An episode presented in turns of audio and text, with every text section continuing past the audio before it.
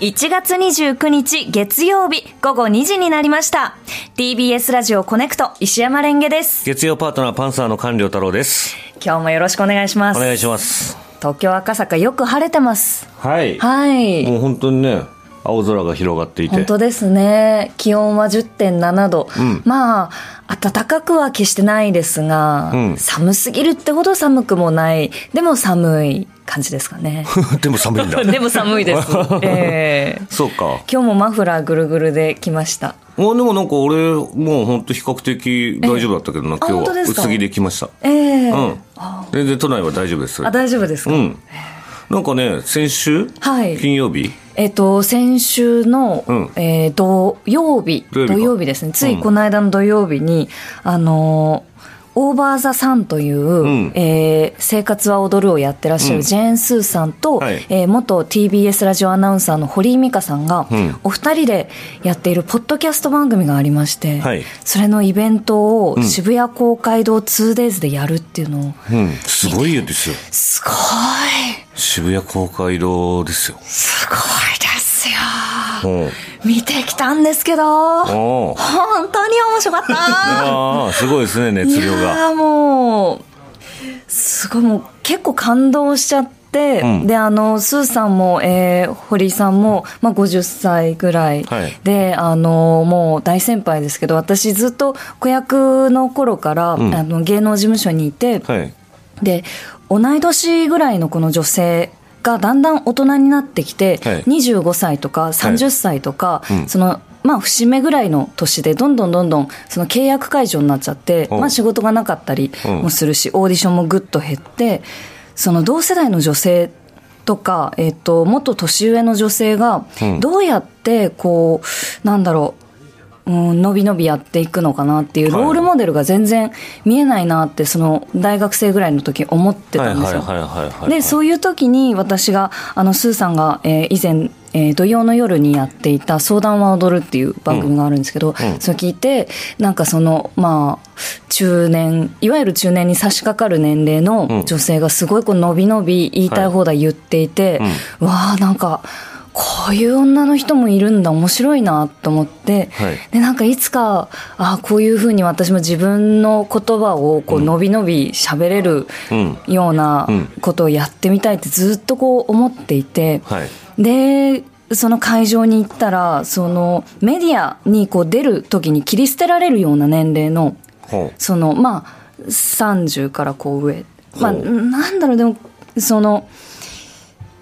ある本当にこう特殊な環境でのはい話ではあるんですけど、はいまあ、そういうこう年齢の人が本当にこうたくさんこうわーっとこう会場を埋めていて、はいはいでその人たちがみんなこう楽しそうで、はいでこう出ている女性たちもそのあの年を重ねた女性でで大はしゃぎしていうてああうんうんうんマジックやって、はいはい演劇やって おーダンスして、はいはいはいはいツインドラムやってておー本当によかったもう、やりたいこと全部やろう。やりたいこと全部やってるお二人が本当にすごいなと思ってだからそれについてきてくれてるのもありがたいですよね。そうですねねうんなんかそういう、なんかこう自分が楽しいと思ったこと、やってみようと思ったことを、こう、なんて言ったらいいんだろう。まあ同世代ぐらいの人たちと楽しんでやる。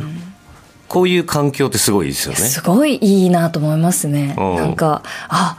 私も同じ渋谷っていう街ですごいこう、うーもう将来が見えない、どうしたらいいんだろう、あの女性に生まれてってこう思ってきたけど、こういう未来もあるんだよってことをはいはいはい見せてもらえたといううか、んうんうん。本当嬉しくてで、その後終わった後に、うんあのーちょっとこうご挨拶に伺ったんですけど、はいまあ人がこうずらっとこう並んでる中、うんうんえースーさんとホリーさんがこう回られるような形で、うんで私その終演後の挨拶すごい苦手なんですよ実は,、はいはいはいあんまりこう得意じゃなくて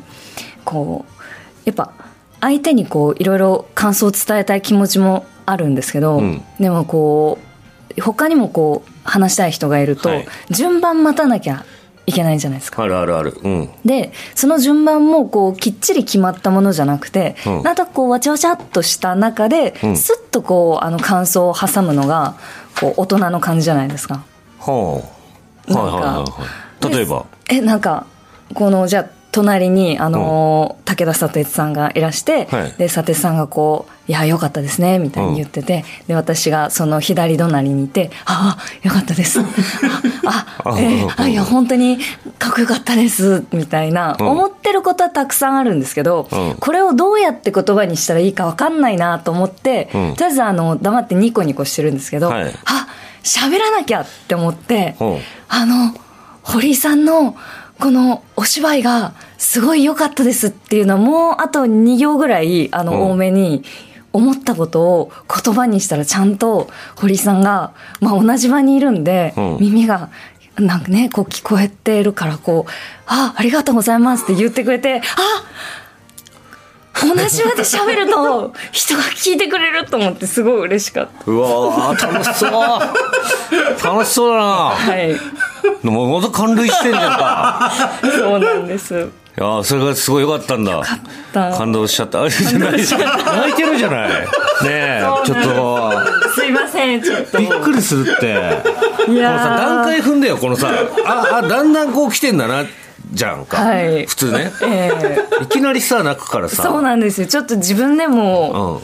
うんなんか、あ同じ場所にいて、その順番をこう待って、喋れないことが、いや疲れてないんですよ。お多かったんですけど、あ、喋ると、ちゃんと人の耳に聞こえてうん、いるんだと思って、すごい嬉しかった。えー、そうだよ。そうだよ。これ、いやいやいやびっくり。ジェースーさんが、もうすいませんびっくりしちゃって見に来てくれいてやーもう本当に良かったですちょっとスーさん、ちょっと助けてくださいいよ。やいやいやなんか急に、急になんかいきなり泣き出したんですよ。すいません、なんか本当に。ちょっと気持ちが上がりすぎちゃって。すごくびっくりしてき ました。いません、驚かせて。いやー、すごいそのイベントが、まあ楽しかったっていうのが。楽しかったんです。私それはずっとついてきたんですけど、はい堀井さんに感想を伝えて、はいありがとう当たりがとう全然もう分からなくなっちゃっわかて、んないですそねっから突然泣き出したんでそうですねん大丈夫かなと思ってだ大丈夫です。すごい良かった。よかったですよかったですって、はいそうそうよかった、あの、届いてよかったって言って、もう本当によかったみた いで。感想を言ったらね、はい。はい届いたっていうことですよねそうなんです。いそこまでの振りがもうものすごいびっくりするぐらい。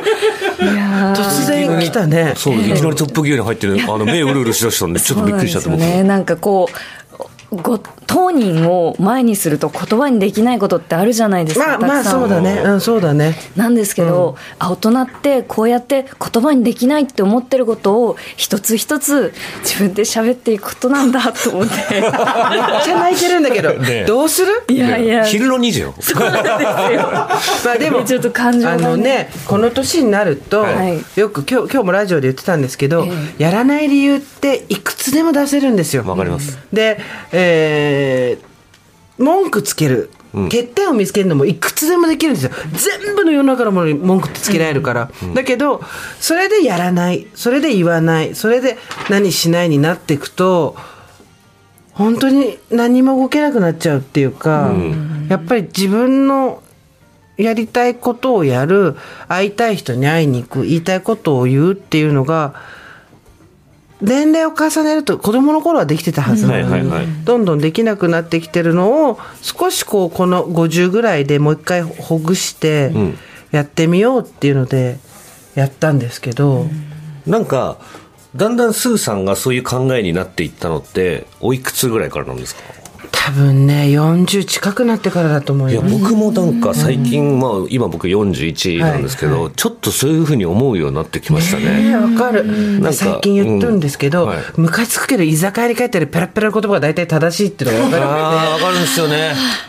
なんかね、突っ張ってたみたいなとこあるんですよ。こういう自分はこういう見られ方だろうとか、あとこういうことやったら俺らしくないんじゃないかとか、なんかそういう30代だったんですよ。ええわかるわかるうん、でもなんか大衆が面白いっていうものは面白いし、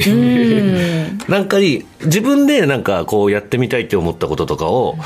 やらないで、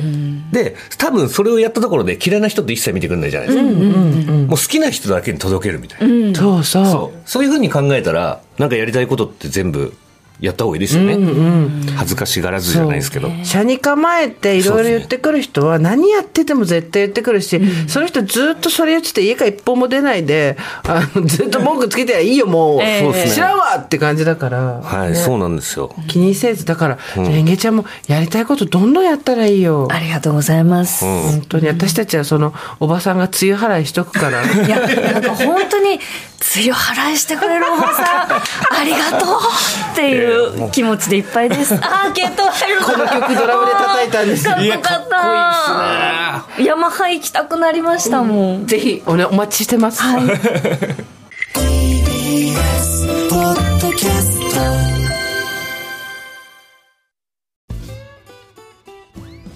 パンサー向かいのフラット木曜日のパートナーを担当する横澤夏子ですバタバタする朝をワクワクする朝に変えられるように頑張りますパンサー向かいのフラットは月曜から木曜朝8時30分から